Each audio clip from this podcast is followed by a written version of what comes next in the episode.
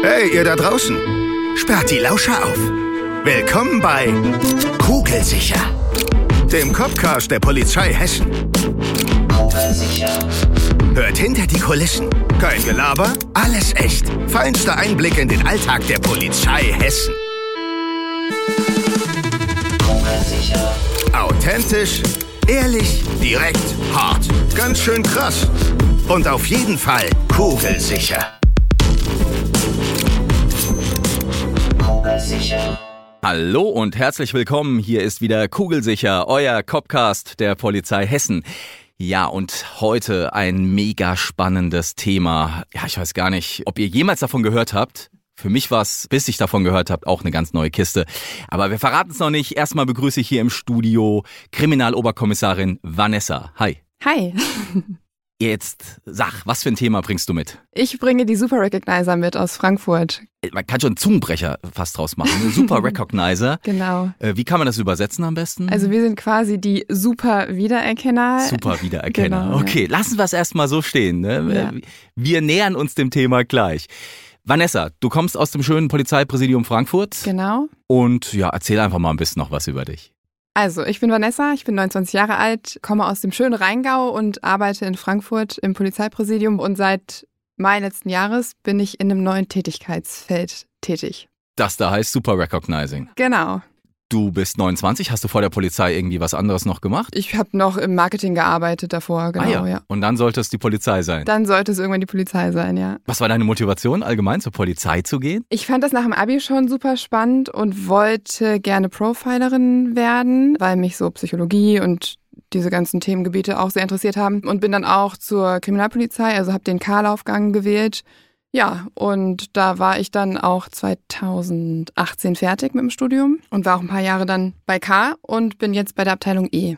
Bei der Abteilung Einsatz, also Genau. da, wo alles Operative läuft bei uns, ja, ne? genau. So der spannende Teil. okay, gut. Also, du bringst das Thema Super Recognizing mit. Du hast ja gesagt, Super Wiedererkenner.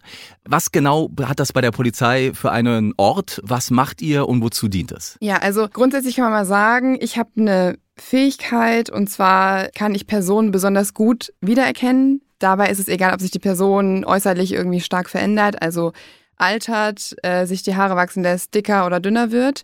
Und jetzt könnte man sagen, ja, aber das ist jetzt nichts Besonderes. Ich erkenne auch Leute wieder. Aber bei mir ist es so, dass ich besser bin als 99 Prozent der Bevölkerung darin.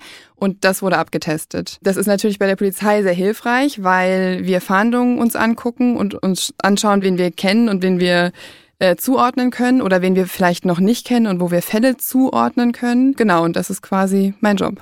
Du bist besser in dem, was du tust, als 99 Prozent der restlichen Menschheit. Genau, ja. So, wie merkt man das denn? Hast du irgendwann mal festgestellt, schon äh, als Kind, dass du viele Menschen auseinanderhalten kannst und wusstest immer alle, wer was ist? Und oder wie merkst du das? Wie hast du das gemerkt? Also grundsätzlich wusste ich das nicht, dass es das gibt. Es ist ungefähr so wie bei einem Farbenblinden, der nicht weiß, dass er farbenblind ist bis zur siebten Klasse, wenn dann der Biolehrer sagt, es gibt Leute, die haben Farbenblindheit und können jetzt hier die acht in diesem Bild nicht sehen. So war das ungefähr bei mir auch, weil ich gar nicht wusste, dass es Super Recognizer gibt. Ich habe von der Gesichtsblindheit davor schon gehört. Also es gibt Personen, die können sich selbst im Spiegel nicht erkennen und daher kommt auch die Forschung zum Super Recognizing. Also als man zu der Gesichtsblindheit geforscht hat, hat man festgestellt, dass es eben auch das, die andere Seite des Spektrums gibt. Mir ist es grundsätzlich mein ganzes Leben schon aufgefallen, dass ich Personen besser wiedererkenne als die mich. Und dann dachte ich halt immer, ich bin so unscheinbar und mich erkennt man einfach nicht wieder. Also ich liebe ja diesen Podcast, weißt du, Ja. weil man lernt nie aus. Ne? Ja. Und Gesichtsblindheit, das hatte ich vorher wirklich noch nicht gehört. Ja, Ähm, und das Gegenteil bist praktisch du. genau. Aber hast du eine Idee, warum das für einen Menschen, also es hat ja alles irgendwie so einen Mhm. Ursprung, warum Menschen irgendwie was können und nicht können. Und äh,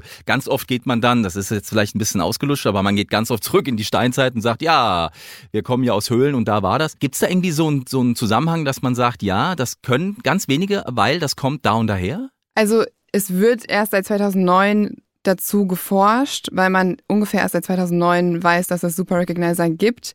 Man kann sich vorstellen, dass es vielleicht früher so war im, in der Steinzeit, dass es gut war, wenn einer aus dem Dorf wusste, wie die anderen aus dem anderen Dorf aussehen, ob das jetzt irgendwie die Guten oder die Bösen waren. Aber grundsätzlich weiß man es nicht ganz genau, warum andere das besser können als so der Normalo oder die, Nomalorin. Also du kannst es auf Mhm. jeden Fall und ich würde jetzt die Namensblindheit, das sagt mir vielleicht was. Kennst du das? Wenn man, man sich einfach keine Namen merken kann. Namen, Ja, es gibt ja. ja. Menschen, die können sich überhaupt keine Namen merken. Genau. Gesichtsblindheit, okay. Und wie kam man darauf, dass das ja bei der Polizei eine ganz schön praktische Sache wäre? Ne? Wir Ja. arbeiten ja viel mit Wiedererkennung und mit Menschen, die wir als Täter identifizieren oder als Täterin identifizieren wollen. Seit wann hat das Einzug in die Polizei erhalten? Grundsätzlich schon so seit 2009, 2010. Dann gab es ja 2011 in London die London Riots. Da haben zum ersten Mal so im großen Stil Super Recognizer Einzug gehalten in die Polizei oder in die polizeiliche Arbeit. Das waren dann gar nicht unbedingt Polizisten, aber das waren eben Personen, die nachgewiesenermaßen Super Recognizer sind.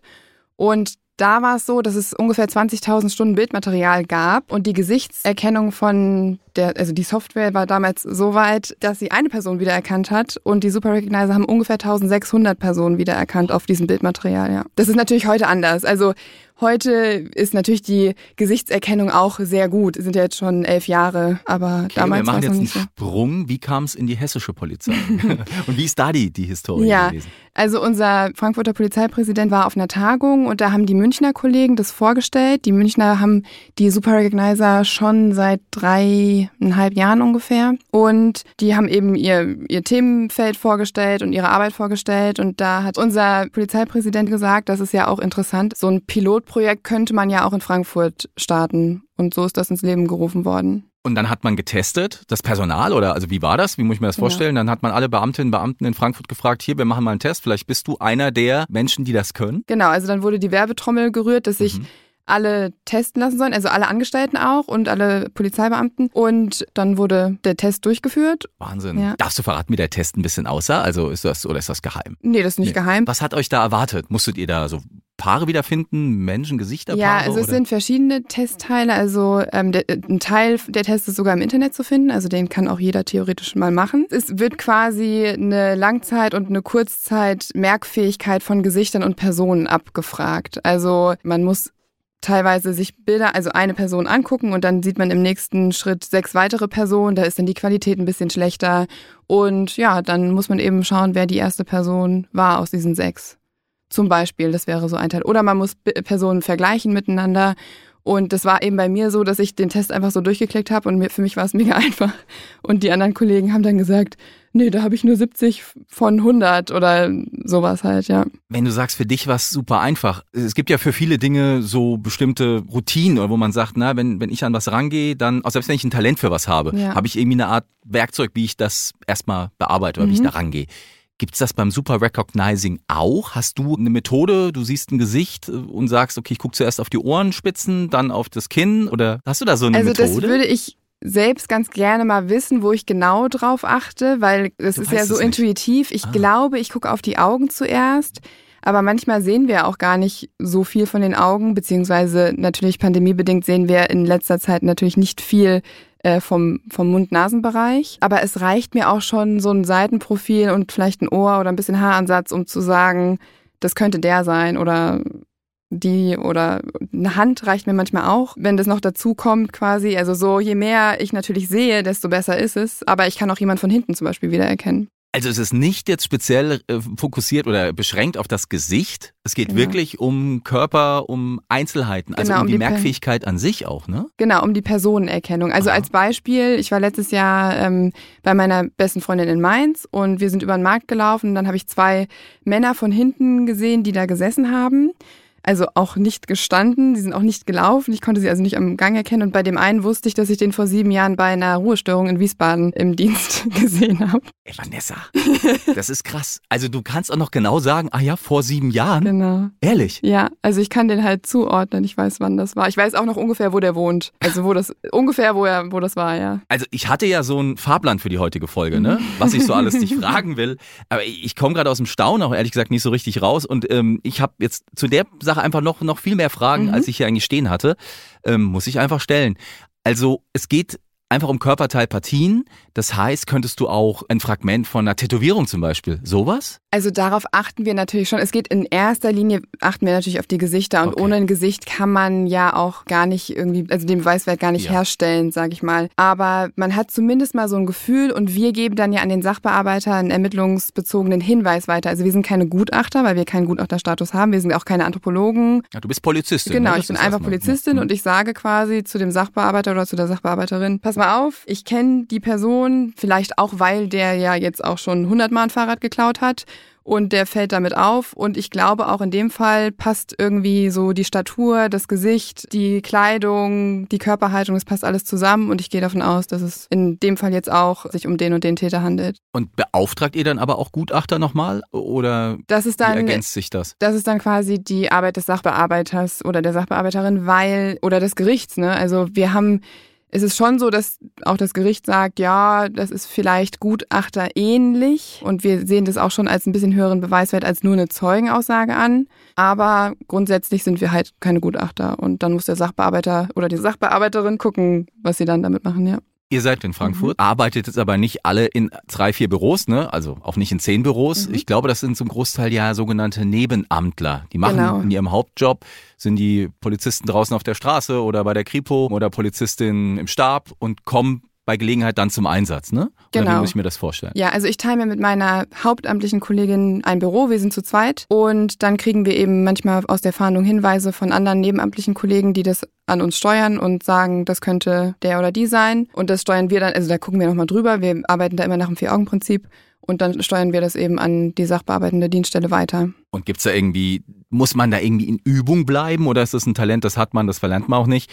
Weil ich stelle mir jetzt vor, Menschen, die regelmäßig so eine Tätigkeit ausüben müssten, um in Übung zu bleiben, wird ja viel rotiert auch dann, oder? Äh, Von, von Fällen oder Also Wie teilt ihr teilweise euch haben das wir, auf? also wir haben so teilweise natürlich doppelte Meldungen von den Kollegen und Kolleginnen, aber es hat natürlich auch was, also es hängt mit der Motivation natürlich auch zusammen. Also es bringt gar nichts zu sagen, ich bin jetzt Super Recognizer. Ich muss natürlich auch Fälle lösen wollen und auch den Drive haben zu sagen, ich möchte gerne da mithelfen, die einfach die Lust haben oder auch die Zeit in ihrer Haupttätigkeit noch nebenbei mal durch die Fahndung zu klicken. Genau. Und ansonsten mache ich das ja auch noch mit meiner Kollegin dann, ja. apropos Kollegin, ja, muss ich mal fragen. Sind es mehr Frauen oder ist das ausgeglichen? Das oder ist ist das eine. Fähigkeit? Okay, also Genau, ist auf ja. Mann und Frau gleich verteilt. Genau, ja. Ah ja. Gehen wir doch mal in so ein praktisches Beispiel rein, weil du gerade schon gesagt hast, äh, wenn du Gelegenheit hast, in die Fahndung reinzuklicken. Was Mhm. bedeutet das? Also wie bekommt ihr einen Fall? Wie muss man sich das vorstellen? Wie ist eure tägliche Arbeit mit dieser Sache? Also die tägliche Arbeit sieht ungefähr so aus, dass wir ganz viele E-Mails kriegen von den Kollegen und Kolleginnen, die uns dann schreiben, ob, also dass sie einen Hinweis gekriegt haben von einem anderen Kollegen oder zum Beispiel und äh, wissen möchten, ob der Personenvergleich hier passt, weil die Bildlage relativ schlecht ist. Und dann gucken wir eben drüber. Oder wir gehen durch die Fahndung und sagen, der Dieb, der letzte Woche in Wiesbaden was geklaut hat, der ist auch in der Frankfurter Fahndung drin, aber wir wissen gar nicht, wie der heißt. Dann sagen wir beiden Sachbearbeitern oder Sachbearbeiterinnen Bescheid. Und die sagen uns dann vielleicht in drei Monaten, wer bei den Ermittlungen rausgekommen ist. Dann haben wir dadurch zwei geklärte Fälle oder fünf geklärte Fälle. Oder wir gucken durch die Fahndung und sehen, der Fahrraddieb ist uns bekannt und dann geben wir den Hinweis an den Sachbearbeiter weiter. Das wäre so der Alltag, aber es gibt natürlich auch herausragendere Fälle, wo man zum Beispiel morgens in der Lage hört, dass es zu einem versuchten Tötungsdelikt gekommen ist und dann lassen wir uns die Bilder geben und gucken durch das Lichtbildrecherchesystem. Wie viel Bilder guckst du am Tag an? Das ist unterschiedlich. Also bei so einer Lichtbildrecherche können es schnell mal 2000 werden. Wenn man dann natürlich mehrere am Tag hat, dann sind das auch mal 5.000, 6.000 Bilder, die man sich anguckt. Und ansonsten, die Fahndungen sind dann vielleicht mal 10, manchmal sind es 40. Äh, das ist immer unterschiedlich. Beim Testverfahren hast du gesagt, das ging total leicht für dich. Mhm. Wenn du jetzt 2000 Bilder so am Tag anguckst, spürst du dann auch mal so eine Anstrengung oder ist das so, wo du sagst, nö, mach dir nichts, kannst noch, komm, die nächsten 2000. Also es ist ja gar nicht so anstrengend für mich, weil ich ja einfach nur gucken muss, aber ich muss mich schon konzentrieren. Also ich sitze da jetzt nicht zwei Stunden und gucke mir die ganze Zeit nur Bilder an, sondern ich mache ja natürlich auch Pausen dann und gucke dann ein bisschen weiter. Aber eigentlich kann ich das so durchgucken, weil die Fähigkeit ist ja nicht weg, weil nur weil ich ein bisschen angestrengt bin oder so, ja. Diese 2000 Bilder, das muss man sagen, ist natürlich jetzt nicht alles aus äh, Frankfurt. Ne? Ihr habt dann Zugriff auf die komplette Hessen-Fahndungslage. guckt Genau, ja. praktisch euch alles an in jedem Präsidium und ist das auch irgendwie angrenzend an die anderen Bundesländer, dass ihr da auch irgendwie vernetzt seid? Also wir sind über Verteiler miteinander vernetzt, zum Beispiel so beim Trickdiebstahl oder so. Da kann es dann auch schon mal sein, dass wir da eine E-Mail kriegen aus einem anderen Bundesland und die uns fragen, ob wir äh, die Täter darauf kennen. Und dann gucken wir drüber und sagen, ja, der hat auch bei uns in Frankfurt schon drei Taten begangen und wir wissen sogar, wie der heißt. Oder wir kennen die einfach so, weil wir die schon mal gesehen haben und irgendwann klärt sich das dann, ja. Was war der spektakulärste Fall, den du klären konntest? Ähm, Oder überhaupt, also was, was war ein Fall, wo du sagst, boah, cool, also dass das jetzt auch dadurch geklappt hat, ne, durch Ja. dieses Talent. Also ein ganz witziger Fall ist, dass ich letztes Jahr in der Kleinmarkthalle in Frankfurt in meiner Freizeit stand und äh, gewartet habe und dann habe ich mir den Kellner angeguckt und dachte, den kenne ich doch aus der Fahndung, der ist, wird doch wegen einer Körperverletzung gesucht. Ja, Okay, und äh, irgendwie hast du auch irgendwie, weil du sagtest Trickdiebstahl, das ist ja oft auch äh, gut organisiert, ja. Hast du da irgendwie auch schon mal was Großes aufgeklärt oder aufgedeckt? Also beim Trickdiebstahl, das sind ja dann häufig diese Computerbetrugsdelikte, äh, da haben wir schon mehrere, also aus verschiedenen Fahndungen, ich glaube, das waren dann insgesamt 17 Fälle oder so, die man dann zusammenführen konnte. Relativ einfach, ohne großen Aufwand, weil man eben wusste, okay, da habe ich schon mal eine E-Mail gekriegt mit dem Bild, das ist dieselbe Person und das ist auch nochmal die gleiche Dame und dann sowas zum Beispiel, ja. Also zum Beispiel äh, Abhebungen dann bei Geldautomaten. Ne? Genau, ja. Davon Oder. Tötungsdelikte hatten wir sogar auch schon zwei Stück. Wie Ja. war da eure Arbeit am, dabei? Also wart ihr in der Soko da eingebunden? Oder? Nee, ähm, da bin ich proaktiv auf die Kollegen zugegangen, weil ich das morgens in, in der Lagebesprechung gehört habe. Und dann habe ich gefragt, es war am Bahnhof in Frankfurt und dann habe ich gefragt, ob es dazu Videos gibt. Und die gab es und die hat mir der Kollege dann zur Verfügung gestellt. Und dann habe ich eine Lichtbildrecherche bei uns im System gemacht. Dabei kamen dann eben über 2000 Bilder raus. Ja, und da habe ich, ich glaube, 15 Minuten gebraucht ungefähr, bis ich den Täter dann gefunden habe. Und das wurde dann sogar vom LKA bestätigt. Das war sehr schön. Das, Das war so der erste. Ein toller. Erfolg, ja, ja, Und du hast ja vorhin gesagt, du kannst das auch erkennen, selbst wenn jemand sich verändert hat, bis hin zu, also typische dann Alterserscheinungen oder die Haut ist anders, bestimmte Merkmale verändern sich ja auch, die Mhm. Ohren werden ja irgendwie auch, glaube ich, größer, äh, je älter man Genau, wird. Ohren und Nase, ja. Ne? Ach, die Nase auch, ja. Ja. Ah, okay. Bis welchem Grad geht das denn? Wo ist denn bei dir die dann die Grenze, wo du sagst, okay, also jetzt noch eine, eine Mütze auf und dann geht's nicht mehr? Ja, das ist schwierig zu sagen, weil ich natürlich nicht weiß, wen ich nicht wiedererkenne. Aber so als Beispiel, ähm, ich bin mal über ein Straßenfest gegangen und bin dann auf einmal zu einem Sandkastenfreund von früher zu ihm hingerannt und meinte, ach, du bist doch der Diddelde. Und den hatte ich das, also da war ich ungefähr 23 und den hatte ich das letzte Mal gesehen, als ich ungefähr sieben war. Und er war natürlich direkt so, äh, wer bist du denn? Ich bin die Vanessa, von früher. Ach, oh Gott. Also auch als, aus meiner Kindheit kann ich mich dann 15 Jahre später noch an die Leute erinnern, ja. Wahnsinn. Okay, Ja. also die richtige Grenze hast du jetzt noch nicht Habe ich erlebt. noch nicht erlebt, ja. Ich denke mal, wenn man sich jetzt vielleicht, also plastische Chirurgie ist natürlich auch eine Grenze, obwohl man da ja auch, also da lassen die meisten Leute ja eher kleinere Sachen machen, als dass sie sich komplett entstellen würden. Da wäre natürlich dann eine Grenze erreicht, dass man das nicht mehr zuordnen kann. Ja. ja, aber dann haben wir den Gang. dann haben wir den Oder Gang und dann sehe ich vielleicht Hand. doch jemanden von hinten und weiß dann ja auch irgendwie, dass, dass ich die Ja. Person kenne, ja. Ich kenne jetzt, dass man im normalen Ermittlungsgeschäft an einer Stelle steht, wo man einfach noch mal jemanden hinzuholen muss und sagen, hier, wie siehst denn du das? Guck du noch mal drauf. Ist das bei euch auch so? Gibt es eine Art Fallkonferenz, dass ihr zwei, drei, vier, fünf, zehn Recognizer zusammenholt und ihr euch einen bestimmten Fall gemeinsam anguckt? Also grundsätzlich ist es so, dass wir das immer nach dem Vier-Augen-Prinzip durchgehen, es sei denn, wir sind uns jetzt sehr sicher und meine Kollegin ist gerade nicht da oder so, dann schicke ich das auch mal so raus. Bei größeren Fällen, wenn wir uns beide sehr sicher sind, dann reicht uns das grundsätzlich erstmal für den Hinweis.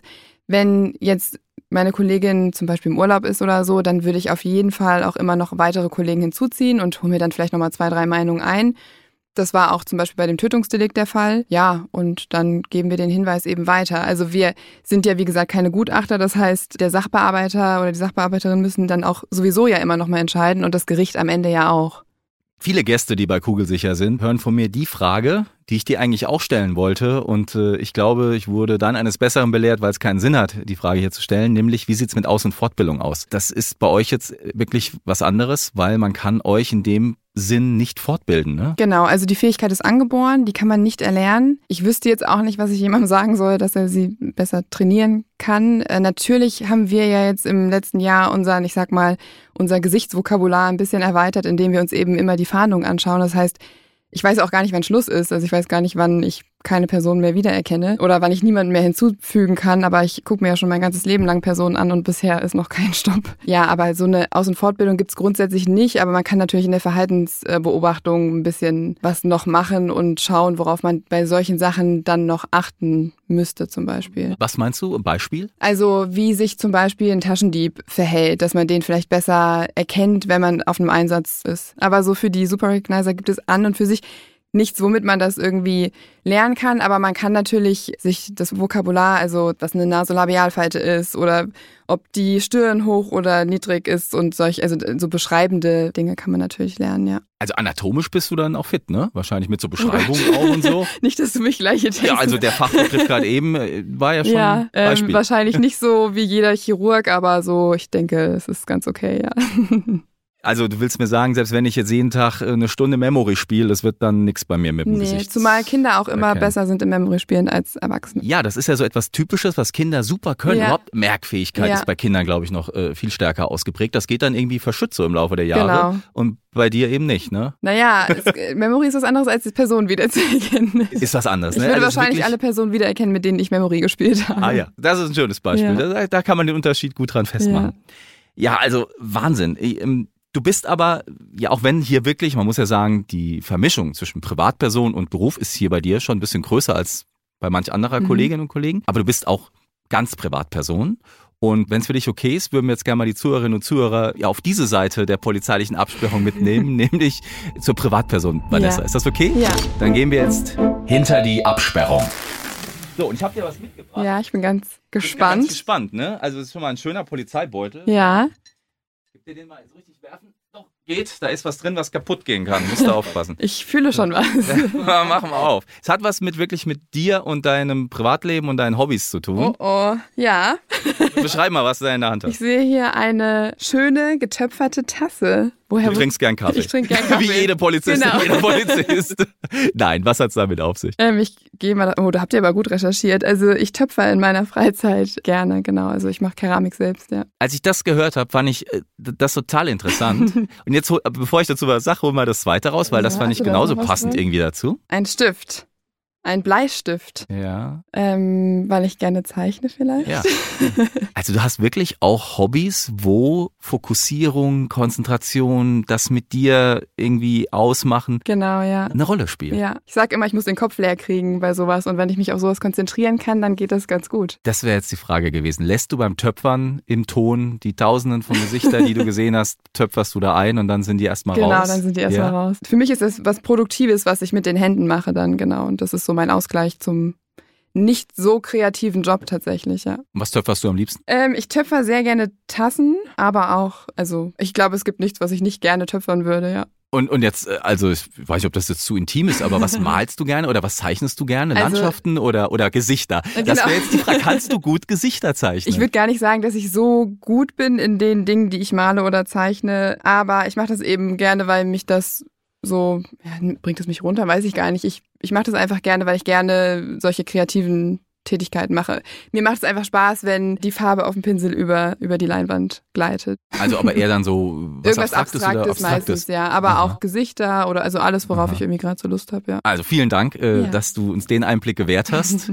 Und ja, ich könnte hier noch stundenlang über dieses Thema mit dir sprechen, weil ich finde das wirklich ganz spannend. Man muss jetzt natürlich äh, noch erklären, ihr seid in Frankfurt ein Pilot. Genau. Mhm. Wenn sich jetzt der eine oder die eine andere fragt, warum ist das noch nicht in Nordhessen oder Osthessen, da kommt's hin. Ja, genau. Das ist ein Pilot in Frankfurt. Hast du da kurz einen Abriss, wie es weitergeht? Genau, also es ist eine hessenweite Ausflächung geplant und das wird dann in nächster Zeit weitergeführt und dann eben irgendwann auch abgefragt in den einzelnen Präsidien, genau. Meinst du, ich kann den Test auch machen? Ja. Ich mache ihn. Ich räume mir da nicht so große Chancen Ich ein, dann aber gerne das Ergebnis wissen. kriegst du, sage ich dir. Jetzt pass aber auf, wenn es einen Stimm Recognizer gäbe Mhm. oder wenn, wenn die das suchen würden, ich glaube, da würde ich gut abschneiden. Ja, das Gibt's gibt es. tats- Also da, dazu wird auch gerade geforscht. Ich habe da auch schon äh, an Tests teilgenommen und ja, man guckt halt, ob das irgendwie zusammenhängt und das wird ja wird gerade auch so abgeforscht. Ja. Spannendes Feld.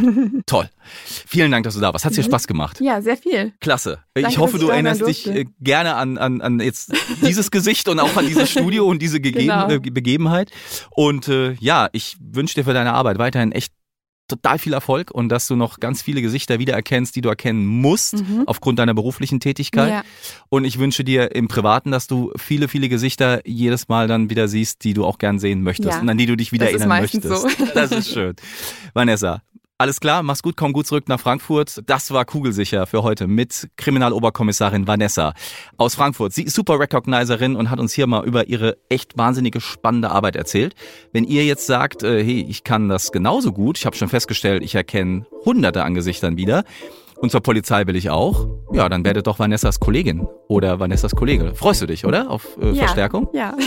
Also, dann schaut rein auf karriere.polizei.hessen.de. Macht euch schlau über den vielseitigsten Beruf der Welt und dann sehen wir uns vielleicht in Uniform oder bei der Kripo. Und wir hören uns mit großer Sicherheit wieder hier bei Kugelsicher. Bis dahin, macht's gut. Tschüss. Kugelsicher.